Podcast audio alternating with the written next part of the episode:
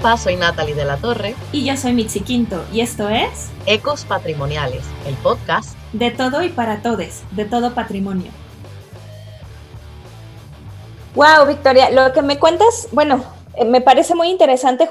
Este, algo que te quería preguntar, Victoria, y es que me gustó mucho cómo eh, hacías mención a esto de que realmente la perspectiva de género no está incluida desde arriba hasta abajo, ¿no? En esta cadenita. Y, lo pensaba mucho con respecto a que, o sea, como esto de cuando las minorías, las supuestas minorías, en realidad somos la mayoría, ¿no? Entonces siempre se ve como que la minoría son los grupos jóvenes, la minoría son los grupos de la tercera edad, la minoría somos las mujeres, pero cuando ves las, los censos poblacionales, la realidad es que somos la mayoría. Entonces, ¿cómo es posible que nosotros no, no tengamos voz y voto en toda esta toma de decisiones y de representación? Eh, también me acordaba, por ejemplo, justo cuando el 2017 aquí en México, que salieron estas leyes para la reconstrucción, y yo les puedo decir que desde mi parte de patrimonio cultural como arqueóloga y restauradora, de pronto vi estas iniciativas de incluir las voces de los pueblos originarios, ¿no? Que wow, suena como que, ah, qué padre, estamos avanzando. Pero lo mismo que tú comentabas, Viri, o sea, sí, qué bueno que como en el, en el marco de Sendai diga que hay que incluirlos, pero, pero al final sale igual, ¿no? O sea, es como esta cuestión en la que también siento que es como un poco curarse en salud, estoy haciendo las cosas como para que palomita de estoy haciendo una, una política de inclusión, pero si al final no estás haciéndolo y no lo estás aterrizando, pues mejor no hay, o sea, como, ¿para qué nos engañamos, no? Entonces quería como profundizar en esto también ahora que nos cuenten sobre sus experiencias internacionales y cómo han enfrentado estas diferencias. Sí, claro, mira, eh, nosotros, como también te decía, creo que hemos tenido tanto, eh, pues ahora sí que experiencias buenas y experiencias malas dentro de las experiencias buenas, pues creo que también nos gusta resaltarlas porque pues es algo que nos da como el rayito de, vida, eh, de luz, que decimos, bueno, vamos por el buen camino, ¿no?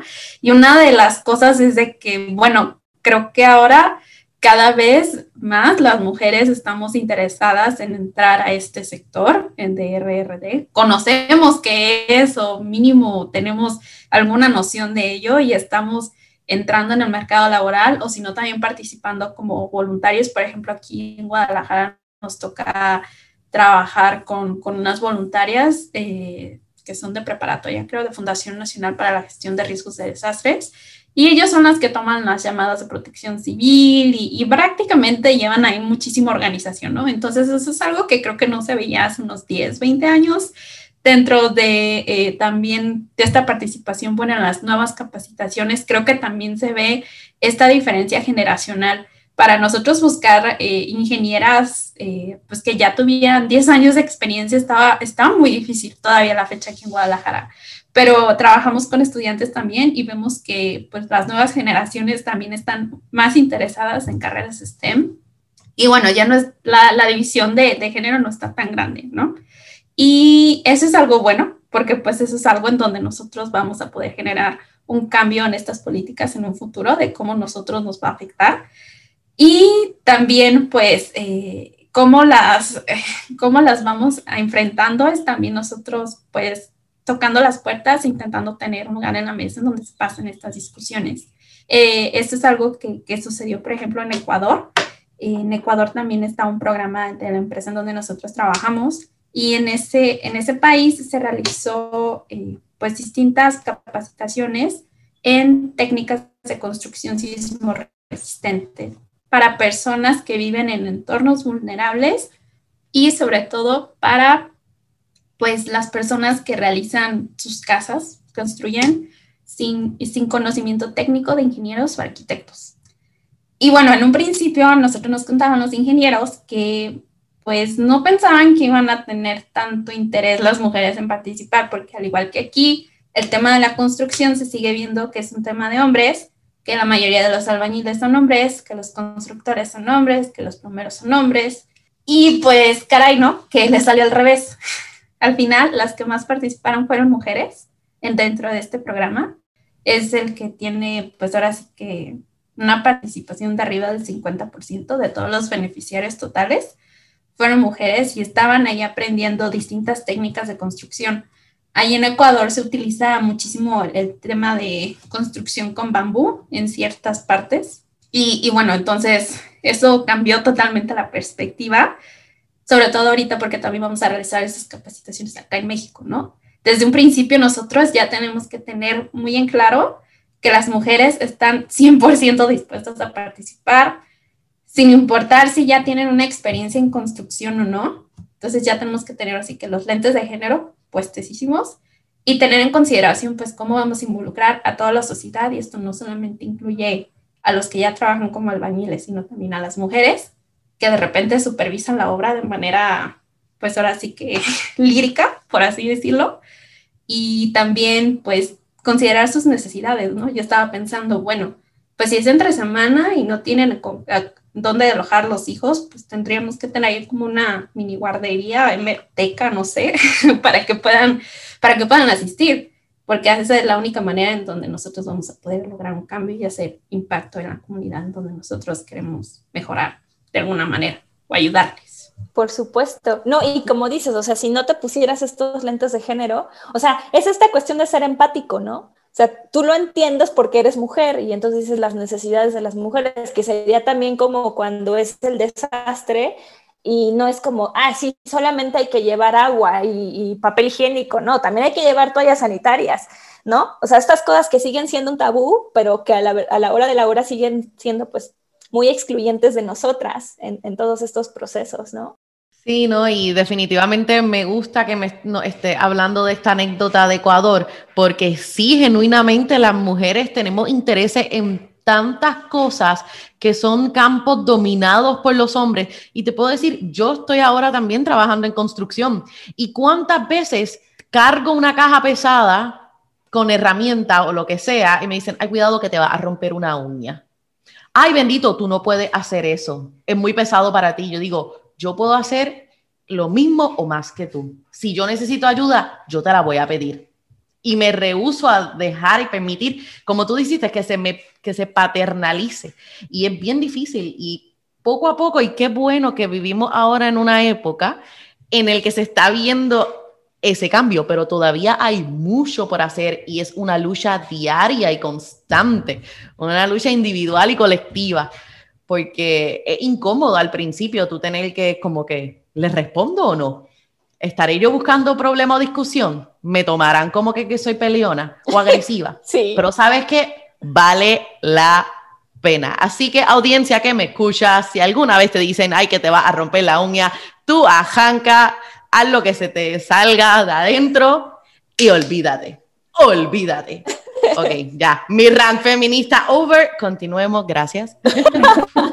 No, pero sabes qué, Natalie, realmente lo que dices es súper, súper, súper cierto y creo que eh, continuando con esto que, que, comenta Viri, ¿no? Y que también preguntaba Mitzi acerca de qué hemos vivido, ¿no? Y qué lecciones aprendidas tenemos. Eh, creo que ese es el tema, ¿no? Que vamos aprendiendo, o como diré, más bien eh, tenemos que ir eh, con el, con el ejemplo, ¿no? Haciendo, actuando, porque el discurso a veces se queda solamente en el discurso y hasta que nos ven actuar es el momento en el que, en el que nos toman un poco más en serio, ¿no? Como decía bien Viri, es sentarse en la mesa y es participar en.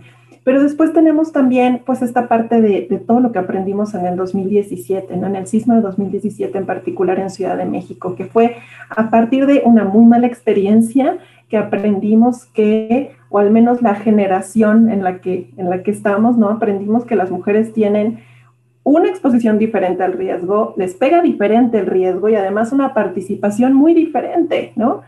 Porque, bueno, hay, un, sinfín de historias, no, no quisiera meterme en ellas, pero sí, sí dejarlas en la mente, ¿no? De quienes nos escuchan, pensando en, por ejemplo, todas estas trabajadoras domésticas, ¿no? Que quedaron, la mayoría mujeres, por supuesto, porque es, un campo en el que eh, predominan las mujeres, ¿no? Eh, y que quedaron tal vez atrapadas en escombros o que quedaron tal vez atrapadas en, alguna de estas eh, departamentos o casas donde vivían y quién, quién estaba abogando por ellas, ¿no? ¿Quién estaba abogando porque las salvaran? Porque su familia está a kilómetros, en otro estado. Y, esto es un tema, pues, que en particular le pega a un campo laboral que es mayoritariamente para mujeres, ¿no? ¿Qué pasa con las mujeres embarazadas?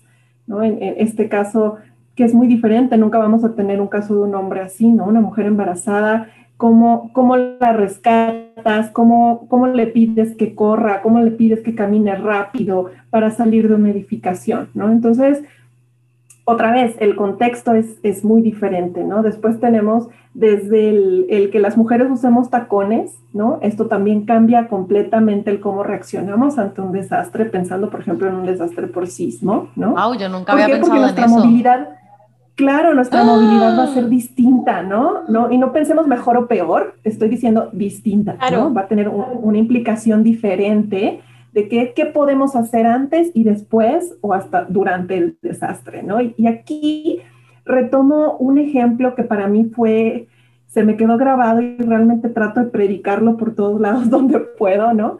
Eh, desafortunadamente en el sismo del 2017 el noventa y tantos por ciento de las mujeres que fueron rescatadas, estoy hablando sin vida, eh, de escombros y demás, no pudieron ser identificadas, no sabían quiénes eran. Ah, y los hombres sí, el 100% de los hombres. ¿Se, ¿Se, imaginan por qué? ¿Por qué sería esto?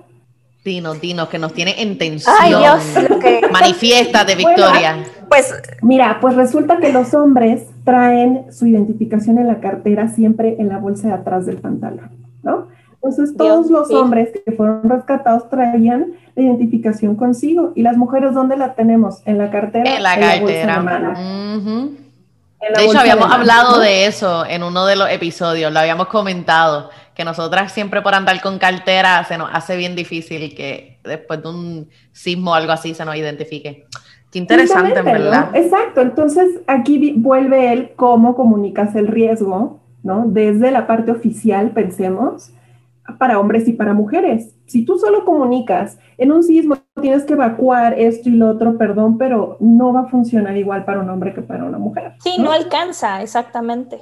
Sí, o sea, definitivamente tienes que pensar en el contexto, en el contexto de cada una. Y aquí, em, aquí, bueno, existe esta estadística que es terrible, que dice que mujeres y niñas son 14 veces más probables de morir en un desastre. Madre mía, lo estoy procesando todavía, ¿no? Es que, eh, bueno, me lo dices y es como, o sea, nosotras otra vez como mujeres y trabajando en esto, no solamente lo vivimos desde nuestra parte, lo mejor de eh, gestoras, eh, sino también como, o sea, somos parte de esa estadística también, ¿no? Exactamente, claro. Entonces, aquí, aquí al final del día creo que lo importante es, es dejar la idea que el riesgo de desastre no es neutral, ¿no? O sea, no es neutral, es muy diferente respecto a cada uno de los géneros. Y ahí podría compartirles, tengo aquí unas cuantas cifras que me gustaría compartirles para, para, entender el cómo es posible que llegamos a, decir que niñas y niños son mujeres y niñas, perdón, son 14 veces más probables a morir en un desastre, ¿no? ¿De dónde viene esto? Viene, por ejemplo, eh, del Banco Mundial. El Banco Mundial tiene una estadística que en 1991, durante el ciclón, eh, un ciclón en Bangladesh que se llamó Gorky, de las 140 mil personas que perdieron la vida, la mayoría fueron mujeres. 14 mujeres por cada hombre perdió la vida en Bangladesh. ¿no? En 2008, 61% de las personas que fallecieron en un ciclón en Myanmar fueron mujeres. En el tsunami del 2004, 70% fueron mujeres.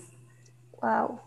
Entonces, eh, esto viene de estadísticas reales de desastres reales en los que es obvio, es claro y es evidente que el riesgo no afecta igual a, los, ambos géneros, ¿no? Y de aquí la urgencia de que participemos en foros y de que nos sentemos a, ¿no? incidir en estas políticas públicas, porque, bueno, al final del día em, la desigualdad es clara, ¿no? Es clara y es evidente.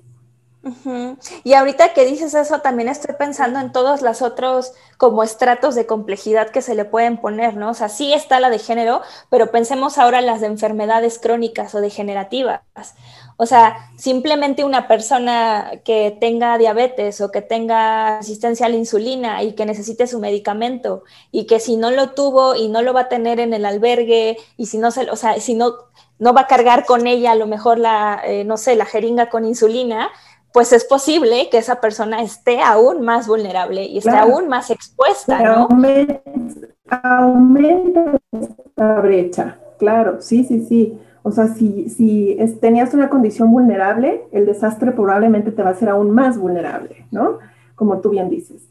Si tenías alguna condición eh, de pobreza, el desastre te va a hacer aún más pobre, ¿no? Entonces aumenta esta brecha. Así que sí, sin duda todos estos elementos, por eso decía al inicio que este contexto es fundamental, ¿no? Y, hasta, de hecho, pensemos en, ok, pasó el desastre y ahora eh, estamos todos en, en este rollo de retomar labores, ¿no? Y las mujeres siempre van a tardar mucho más en reincorporarse, ¿no? ¿Por qué? Pues porque somos las que se va a quedar en casa principalmente a cuidar a los hijos, en lo que los hijos tal vez puedan regresar a la escuela, si es que aún existe la escuela, ¿no? Y si ya no existe, ¿por qué se la llevó el ciclón, el huracán o el sismo, ¿no? Entonces, bueno, ¿qué pasa con la mujer, no? La mujer siempre va a, tomar más tiempo en reincorporarse, eh, muchas veces no pueden acceder a apoyos, ¿no? Apoyos, por ejemplo, como estos que, bien comentabas, Mitzi, de, de Ciudad de México en 2017, ¿Por qué? Porque no tienen la titularidad de la tierra, ¿no? ¿Por qué? Porque muy pocas mujeres realmente tienen esta posesión en título ¿no? legal de la tierra. Entonces, ¿qué pasa? Mucho más precario el, asunto, ¿no? Entonces, claro, es, un tema que, hay que, que da para mucho, que hay que pensar mucho y, bueno, pues al final creo que vamos por buen camino, es verdad, pero no. Wow, bueno, pues este episodio ha estado lleno de momentos guaus para nosotras y seguramente para toda nuestra audiencia. Y un poco para ir cerrando y ya poder este, pues eh, llegar a unas conclusiones, nos gustaría que nos compartieran unas últimas reflexiones en torno a esto, ¿no? Sobre todo a cómo podrían o sea, si una chica que ahorita está decidiendo qué quiere estudiar, ya sea desde una parte de ciencias exactas o desde humanidades o ciencias sociales, pues que ustedes les pudieran decir un consejo de, pues, que pueden llegar a, ser desastrólogas, digamos, aunque el camino no sea lineal para convertirse en desastrólogas, pero que mucho se puede hacer. Me gustaría mucho que compartieran esas ideas para, pues, como animarlas a que sí se puede. Bueno, pues desde mi perspectiva como no tan eh, lejana de la universidad, yo lo que les diría es que eh, el campo de reducción de riesgos de desastres es eh, bastante multidisciplinario, interdisciplinario hasta eso. Entonces, no importa si inicias desde ciencia exacta o desde ciencias sociales o desde las artes, en algún momento, si tú necesitas o piensas que, wow, yo quisiera apoyar en, en tema de desastres, en el tema de prevención, emergencia o reconstrucción, va a haber algún camino que te pueda llevar. Eh, ahora sí que, que este es un sentido de que todos los caminos, es algo de tu interés, es algo que yo siempre he promovido como para desarrollar habilidades blandas, pero también para poder eh, conocer tus propias eh, pues, intereses particulares que a lo mejor dentro de, de, un aula no, no te van a poder enseñar, ¿no? A mí no me, no me enseñaron el marco Sendai dentro de de relaciones internacionales, aunque es algo eh, de relaciones internacionales, ¿no? Pero luego lo vas descubriendo y luego vas a, eh, pues ahora sí que vinculando todo lo que ves con todo lo que aplicas y creo que, que eso es necesario. Necesitamos más mujeres porque, bueno, ya Victoria nos ha dicho bastantes cifras alarmantes y la única manera en donde nosotros vamos a poder hacer el cambio es poder estar ahí y decir, estas no son nuestras necesidades, esto es de la manera en la que podemos apoyar. Y como dice Natalie, pues se me rompe la uña, pues es tu problema, pero no, no me estés limitando y, y claro que lo podemos hacer. Exactamente, exactamente. Gracias, en verdad, y me encanta, bueno, todo lo que nos han dicho. Y tú, Victoria, cuéntanos. Sí, creo que em, yo, yo dejaría la idea de que todas las habilidades son necesarias después de un desastre, ¿no? Desde el, bueno, yo sé hablar inglés, ¿no? O cualquier idioma. Pensamos cuando llegan los grupos de rescate internacionales, cómo nos comunicamos con ellos, ¿no? Entonces, no necesitas tener ninguna otra habilidad más que el poder hablar un idioma extranjero, por ejemplo, ¿no? Es decir, pensar en qué somos buenos, en qué somos fuertes, en qué realmente podemos hacer un cambio y que sea esa la habilidad que brindemos. No se trata tampoco de hacer más allá, ¿no? De ir más allá, de decir, bueno, entonces me meto en una estructura colapsada y me meto en los escombros si no tengo la experiencia y si no tengo la capacitación necesaria. Piensen en qué sí son buenas, ¿no? En qué, en qué hoy por hoy tienen una fortaleza, porque todas tenemos una, y, es, y que sea eso lo que brinden. Yo soy muy buena, por ejemplo, organizando, increíble. Entonces puedes ir a organizar a los voluntarios, puedes ir a organizar la ayuda, ¿no? Es que yo soy muy buena tal vez en, en la parte, eh, pues pensemos un poquito más psicosocial, ¿no? Excelente. Entonces tal vez tú puedes estar con las familias de que están atrapados brindándoles esta, esta parte de apoyo, ¿no? Este hombro. y tal vez alguien diga, yo soy arquitecta, yo soy ingeniera y entonces yo sí puedo meterme en los escombros porque entiendo la estructura, ¿no?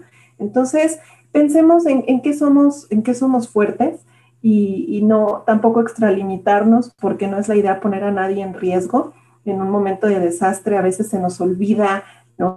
No dimensionamos completamente el riesgo y, y, pues esta percepción a veces en la adrenalina, ¿no? del momento y de querer ayudar, se nubla un poquito. Entonces, pensemos desde ahora que no estamos en medio de un desastre, en qué somos buenas, en qué somos, eh, qué podemos aportar, siempre hay algo que se necesita. Y, y, bueno, pues creo que ese, ese sería el consejo que yo, que yo dejaría en la mesa.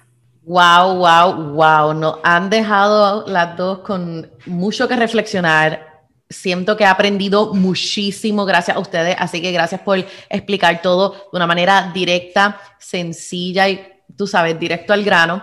Este, y sí, también estoy de acuerdo, o sea, hay que tomar estos momentos y sentarnos a reflexionar nosotras como mujeres o quien sea que nos escuche en la audiencia, pensar para qué soy buena, qué me gusta y qué yo puedo aportar, cómo puedo ocupar espacio poco a poco practicar eso es lo que nos va a ayudar a todas como en esta batalla colectiva de seamos desastrólogas o no seamos desastrólogas, sea lo que estemos haciendo, aunque sea desde la casa hasta afuera en la calle trabajando, cómo ocupar espacio para que el mundo se dé cuenta de que, oye, no me pongas límites a mí, yo sé mejor que nadie lo que puedo y no puedo hacer. Que también, ¿verdad? Para no irme tampoco muy filosófica, es algo que uno nunca termina de aprender, en que uno es bueno y que no y que uno está dispuesto a hacer. Así que antes de cerrar, este, quiero que nos digan si hay alguna plataforma en las redes sociales en las que nuestra audiencia las puede seguir para que todos podamos seguir aprendiendo de ustedes. Sí, claro. Bueno, pues la verdad, yo mi Twitter es como un collage de todo, pero claro que me pueden seguir ahí. Es arroba biri-diana con cuatro As porque no había suficientes As y todos los usuarios estaban ocupados. y LinkedIn con Cristiana Murillo. Gracias. creo que mi única red social sería justamente LinkedIn. Suena demasiado profesional, pero bueno, lo lamento, no estaba preparada. Tranquila. me pueden encontrar, me pueden encontrar como Victoria Huerta. Seguramente habrá muchas, pero busquen ahí la que tiene posts de desastres y sismos, seguramente seré yo. Claro. Y bueno, gracias por compartir y seguimos entonces creando comunidades aquí de esta manera. Y Mitzi, ¿algo más? Solo quería agradecerles y bueno, con las, vaya, con las cifras con las que nos quedamos, también me gustaría que dedicáramos justo este episodio a todas las víctimas, a las mujeres que, que han sufrido eh, pues en esta ausencia de representación y que bueno, pues nuestros pensamientos están por las mujeres que ya no están, pero por las que van a estar y por las que somos ahorita. Entonces, pues nada, solo quería como agradecerles por, por hacer este espacio y nada, creo que ya con esto nos despedimos, Nat. Sí, no les pregunté a ustedes qué significa para ustedes patrimonio cultural porque no nos queda tiempo, pero audiencia que nos escucha, que no les sorprenda que la invitemos a la grandiosa Victoria y Viri, nada más que para que hablen de qué es para ustedes patrimonio. Pero será hasta la próxima. Nuevamente, mil, mil gracias. Recuerden darnos follow en las redes sociales, Facebook, Instagram, Twitter, YouTube ¿verdad? sí, y que nos puede escuchar en Spotify y en todas las plataformas, bueno, casi todas, en las que puede escuchar podcast. Y te esperamos el próximo viernes en la temporada de MRRD. Hasta la próxima. Gracias. Gracias, chao.